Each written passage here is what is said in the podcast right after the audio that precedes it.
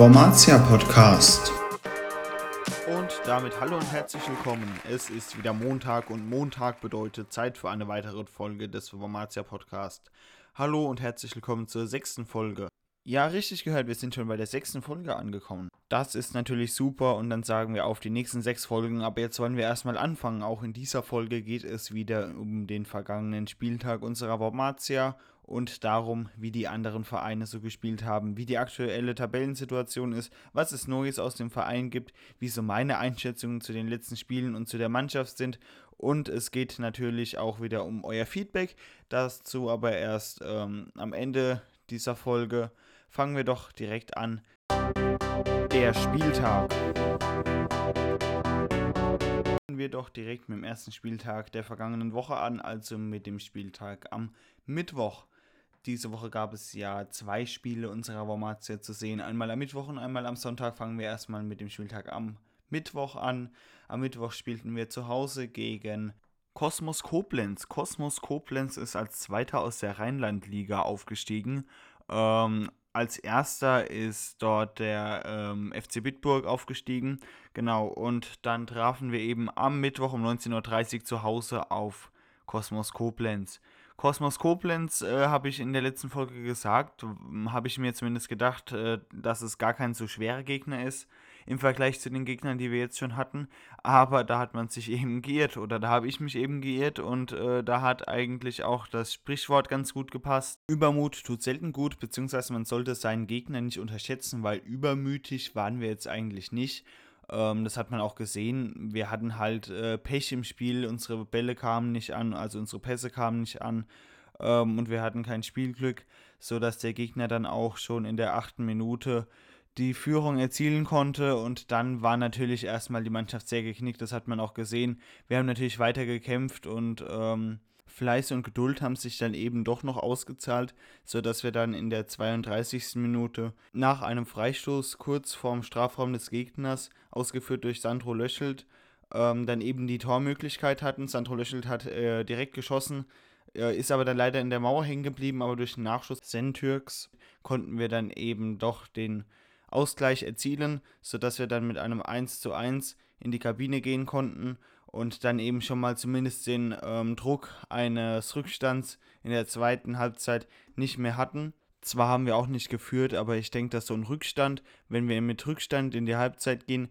dass wir dann eben auch schwächer aus der Halbzeit wieder rauskommen oder geknickter wieder aus der Halbzeit rauskommen, wie wenn wir mit einem Unentschieden oder gar einer Führung in die Halbzeit gehen. Ich denke, äh, dass das dann schon für die Spieler was ausmacht und äh, deshalb denke ich schon, dass es gut war, dass wir dann zumindest noch vor der Halbzeit den Ausgleich geschossen haben. Kommen wir zur zweiten Halbzeit. In der zweiten Halbzeit, in der 55. Minute, gab es eine Wechselung. Yunus Azahav kam für Sandro Löschelt.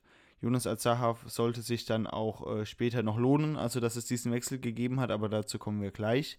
Denn in der 59. Minute gab es dann eben durch einen Handelfmeter äh, das 1 zu 2, also das äh, zweite Tor für den Gegner durch Marko Zivanovic. Vielleicht nochmal ein kleiner Eindruck, also zumindest wie es mir vorgekommen ist, wie die Mannschaft aus der Halbzeit zurückkam. Also meiner Meinung nach war die Mannschaft nicht viel stärker in der zweiten Halbzeit, also zumindest am Anfang der zweiten Halbzeit. Sie haben äh, dieselben Probleme gehabt wie in der ersten Halbzeit durchzukommen.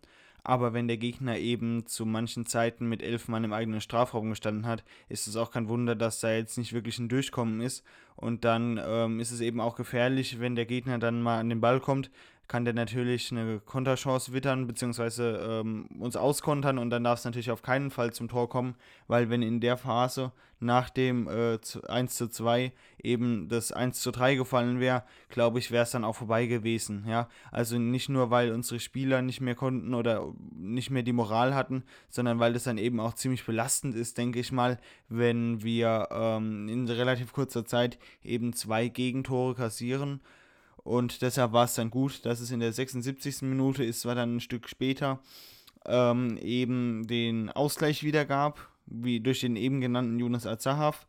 Das war natürlich gut und das ähm, haben wir uns zu diesem Zeitpunkt dann auch wirklich verdient. Also, ähm, und ab dem Zeitpunkt war dann eben auch die Stimmung auf der Haupttribüne und auf der Gegengerade super.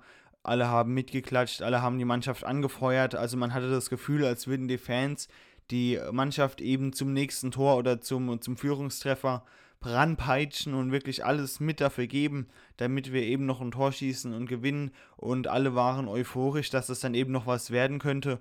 Auch nachdem es eben in der ersten Halbzeit nicht so gut ausgesehen hat und man äh, vieles Schlechtes von der Haupttribüne gehört hat, wie zum Beispiel, dass wir das Spiel eh nicht mehr gewinnen werden aber nach dem 2 zu 2 stand dann tatsächlich das ganze Stadion hinter unserer Wormatia und feuerte sie an, sodass es dann eben auch in der 88. Spielminute zum 3 zu 2 kam. Das war dann eine richtige Erlösung. Also da ist das ganze Stadion aufgesprungen, jeder hat gejubelt, jeder hat sich für die Wormatia und mit der Wormatia gefreut und konnte es eigentlich gar nicht glauben, weil ähm, wir haben die ganze Zeit eigentlich dann seit dem 2 zu 2 äh, auf das gegnerische Tor gespielt. Es gab viele Gelegenheiten zu Toren. Äh, man hat eben dann bei dem äh, Angriff von Daniel Kasper gedacht, der müsste doch jetzt endlich abpassen, weil er ist an einem Gegner vorbeigelaufen, am zweiten, am dritten Gegner, hat nicht abgepasst, hat einen Alleingang gemacht, aber es hat sich dann eben für ihn ausgezahlt, beziehungsweise für die ganze Mannschaft ausgezahlt, dass er den Alleingang gemacht hat und dann eben dieses Tor verwandelt hat, äh, oben in die linke Ecke, also ganz knapp über dem Torwart drüber, der auch trotzdem in die richtige Richtung gesprungen ist und ähm, es war unglaublich, was eine Atmosphäre dann im Stadion, auf der Haupttribüne, auf der Gegengerade geherrscht hat. Also das ist schon einmalig gewesen und sowas hat man lange nicht mehr gesehen. Und es war Daniel Kaspers achtes Spiel und achtes Tor. Das heißt, er hat jetzt in jedem Spiel ein Tor geschossen. Hoffen wir doch mal, dass das weiterhin so ist. Dann haben wir, glaube ich, auch gute Chancen auf einen Aufstieg in die Regionalliga.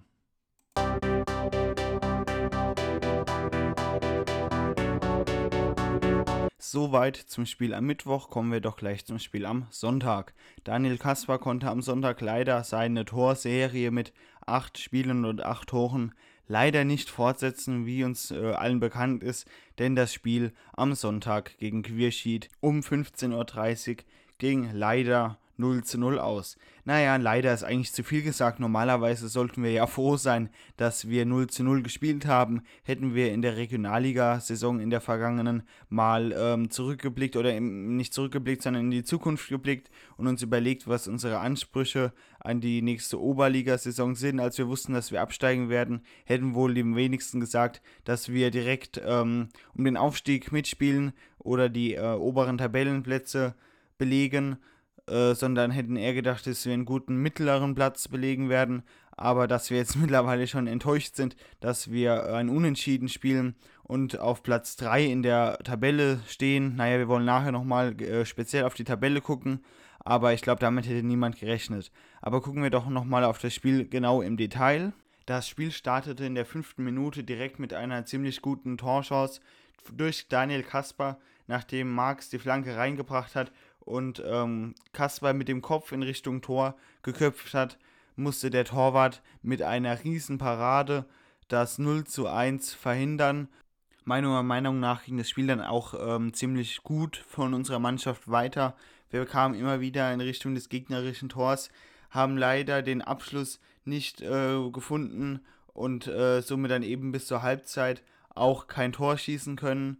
Es gab zwar einige Ecken für unsere Formatia auch im ganzen Spiel, aber die konnten dann eben nicht gewinnbringend genutzt werden. Das ist natürlich schade, aber äh, so Sachen kann man üben. Das heißt, äh, wenn man Ecken zum Beispiel genug übt, dann wird es in den nächsten Spielen besser. Und ähm, ich finde, das ist auch so eine Sache, die man aus den letzten Spielen sehen kann. Wir haben in dieser Saison auch relativ am Anfang schon ein Standardtor geschossen durch eine Ecke. Und an den Standards kann man arbeiten und dann wird das Ganze auch noch besser. Auch in der zweiten Halbzeit geht es weiter in Richtung des gegnerischen Tores. Wir kommen immer wieder vors Tor, schließen auch ab. Der äh, Torwart hält Bälle. Ähm, aber auch Quirchin, muss man sagen, bekommt seine Szenen bzw. seine Chancen, um dann eben auch mal äh, auf unser Tor zuzulaufen. Wie gesagt, oder wie wir auch gesehen haben, dann in dem Spiel kam es zu keinen Toren. Das ist schade aber ähm, wir können damit zufrieden sein. Naja, gut gegen so einen Gegner, was heißt zufrieden sein? Ja, also Quirschid war am Anfang des Spiels Zehnter, ein Unentschieden gegen den zehnten Platz. Also ich denke, da hätte noch mehr drin sein können. Wenn wir auf die vergangenen Gegner gucken, muss man aber auch sagen, dass ja jetzt noch keine so guten Gegner dabei waren. Wenn wir aber jetzt mal in die Zukunft gucken, kommen jetzt äh, drei sehr wichtige Spiele oder drei ähm, relativ schwere Spiele. Einmal gegen den FCK 2, am äh, nächsten Samstag. Dann hätten wir gegen Gonsenheim spielen sollen. Das Spiel wurde aber auf Wunsch Gonsenheims verlegt auf den 7.11. Und Gonsenheim ist in dieser Saison auch kein zu unterschätzender Gegner.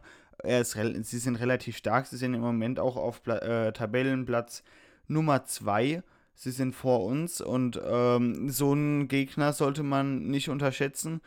Aber das Spiel wurde ja verlegt und deshalb ist es dann auch nicht das äh, nächste Spiel nach dem Lautern-Spiel, was relativ gut für uns ist, weil dann haben wir auch nochmal eine Woche Pause vor einem wirklich schweren Gegner. Wir spielen dann nämlich auswärts in Trier und ähm, spätestens da würde ich sagen, lassen wir die ersten Punkte äh, beziehungsweise verlieren das erste Mal in dieser Saison. Wir hoffen es natürlich alle nicht und hoffen alle, dass wir in Trier gewinnen.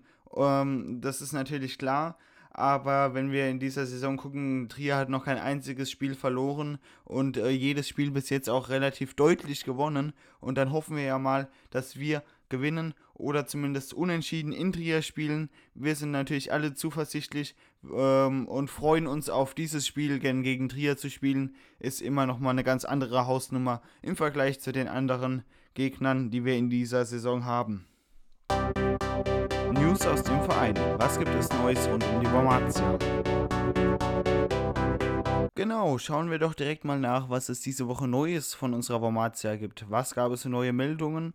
Am 25. September 2023 um 19 Uhr ist die alljährliche Mitgliederversammlung. Da gab es diese Woche die Einladung zu. Es wurde vorgestellt, um was es gehen wird. Natürlich wieder Berichte ähm, von verschiedenen Abteilungen und die Wahl des Vorstandes und des Wahlausschusses. Ähm, genau, solche Wahlen sind natürlich immer wichtig. Damit ihr auch mitentscheiden könnt, müsst ihr allerdings Mitglied sein. Also jeder, der bei der Wormatia Mitglied ist, kann dort teilnehmen. Und es ist auch wichtig, dass man bei solchen Terminen teilnimmt. Denn wer nicht wählt, der braucht sich dann später auch nicht beschweren, wenn nicht das Ergebnis, das Wahlergebnis rauskommt, äh, was man gerne hätte. Also gerne dort vorbeischauen, gerne teilnehmen und die Wormatia selbst mitgestalten. Der Spieltag. Wie haben die anderen Vereine gespielt? Wie immer in dieser Kategorie schauen wir auch dieses Mal wieder darauf, wie die anderen Vereine, die für die Wormatia wichtig sind, gespielt haben und wie die aktuelle Tabellensituation unserer Wormatia ist. Also fangen wir doch direkt mit dem Gegner an, auf den wir nächste Woche treffen, und zwar den ersten FC Kaiserslautern U21. Der spielte bereits am Samstag um 15 Uhr gegen den SV Gonsenheim und gewann dort 2 zu 1. Damit steht der erste FC Kaiserslautern 2 mit 18 Punkten auf Platz 7 und der SV Gonsenheim weiterhin mit 22 Punkten auf Platz 2. Weiterhin unverhindert SV Eintracht Trier mit 30 Punkten, also 8 Punkten Abstand zu SV Gonsenheim auf Platz 1 immer noch keine Spiele verloren, kein Unentschieden gespielt, zehnmal gewonnen und ein Torverhältnis von 34 zu 5.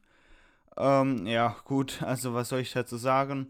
Es ist natürlich äh, erstaunlich, wie Trier nach diesem Abstieg mit dem Abstieg umgegangen ist. Aber wenn man sich den Kader von Trier mal genauer anguckt, sieht man eben auch, dass sie eigentlich denselben Kader wie in der Regionalliga haben. Sie haben, glaube ich, nur sehr wenige Abgänge gehabt und auch ähm, dafür gute Neuzugänge. Das erkennt man dann eben auch in der Tabellensituation, genauso wie im letzten Spiel. Am Sonntag, den 10.09. um 14 Uhr spielten sie in FC Kosmos Koblenz, also gegen die wir letzte Woche gespielt haben, und zwar unter der Woche Mittwochs. Ähm, genau, sie gewannen dort eben 0 zu 4 und wir gewannen zu Hause gegen Kosmos Koblenz 3 zu 2 aber auch nach einer sehr schweren Spielphase, wo wir nur sehr schwer in Richtung des gegnerischen Tor kamen und keine richtigen Abschlüsse kriegen konnten und dann eben auch erst in den letzten Minuten das 3 zu 2 erzielen konnten.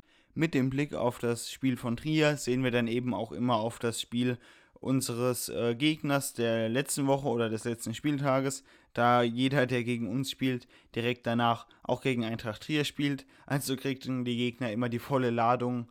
Ähm, das ist natürlich schwer für die Gegner, aber uns kann das ja eigentlich egal sein. Der Blick auf die Tabelle, wie eben schon angedeutet, zeigt eben Eintracht Trier weiterhin auf der 1, auf Platz 2 Gonsenheim und wir auf Platz 3. Auf Platz 4 kommt dann äh, Pirmasens mit nur einem Punkt weniger wie wir und einer Tordifferenz von 25 zu 10. Wir haben im Moment eine Tordifferenz von 25 zu 8. Ausblick auf die nächsten Spieltage. Wer trifft auf wen? SV Gonsenheim trifft am Samstag, den 16.10. auf TSG Feddersheim also auf Mario Cook, unseren alten Trainer. Ich glaube, da haben sie es dann auch nochmal schwer. Der macht seinen Job relativ gut. Zumindest hat er es bei uns gut gemacht. Er wird sich wahrscheinlich jetzt in die neue Arbeit, also in die neue Arbeit des ersten Trainers und eben mit seiner eigenen und neuen Mannschaft, er kennt die Jungs wahrscheinlich noch nicht so gut wie unsere Jungs, als er gegangen ist. Ähm, ich denke, er wird ein guter ähm, und schwerer Gegner für SV Gonsenheim. Eintracht Trier trifft am Freitag, den 15.09 auf äh, SPV gegen Queersheet, also eben genau auf die, gegen die wir heute gespielt haben und unentschieden gespielt haben. Das ist natürlich ähm, dann auch nochmal eine Chance für Queersheet gegen Trier, sich zu behaupten, was bis jetzt noch keinem äh, Verein gelungen ist, also weder einem besseren noch einem schlechteren Verein wie Eintracht Trier. Trotzdem kann man da nur viel Erfolg wünschen. Genauso können wir viel Erfolg unserer Wormatia wünschen. Wir spielen wieder daheim am 16.09., ein Samstag. Wir spielen um 14 Uhr gegen den FC Kaiserslautern U21. Ein schwerer Gegner. Er hatte viele gute und viele durchwachsene Spiele. Aber ähm, bei vielen Vereinen bin ich mir momentan noch nicht so sicher, wie, ich, wie, wie die denn einzuschätzen sind. Ich glaube, Kaiserslautern ist eh immer so ein Gegner, bei dem man vorsichtig sein muss, egal ob es die zweite oder die erste Mannschaft ist. Ähm, genau, also seid dabei. Wir spielen um 14 Uhr zu Hause in der EWR Arena. Seid dabei, unterstützt unsere Wormatia. Unsere junge Mannschaft braucht, glaube ich, auch jede Unterstützung, wie wir auch beim letzten Heimspiel gesehen haben gegen Kosmos Koblenz, nachdem die Fans auch mit angefangen haben zu unterstützen und die ganze Haupttribüne geklatscht hat, hat es so ausgesehen, als wäre es für die Jungs auch einfacher gefallen.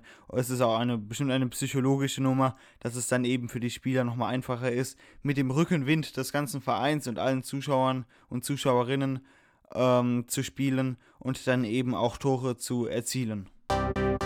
Feedback und Infoblog ihr wollt noch mehr Hintergrundinformationen zur Wormatia oder zum nächsten Heimspiel, dann schaut doch gern bei Instagram unter Wormatia News vorbei.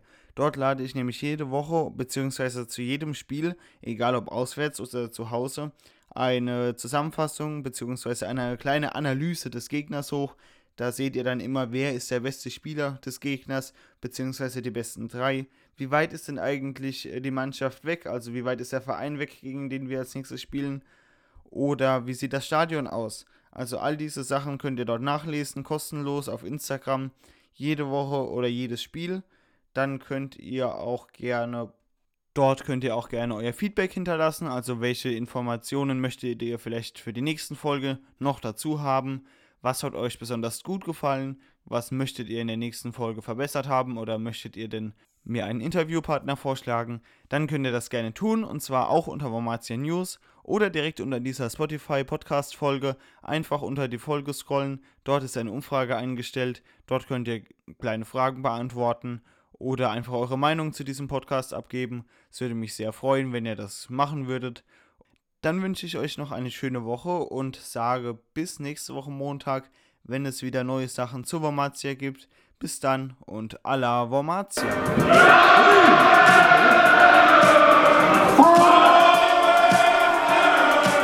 Der Wormatia Podcast.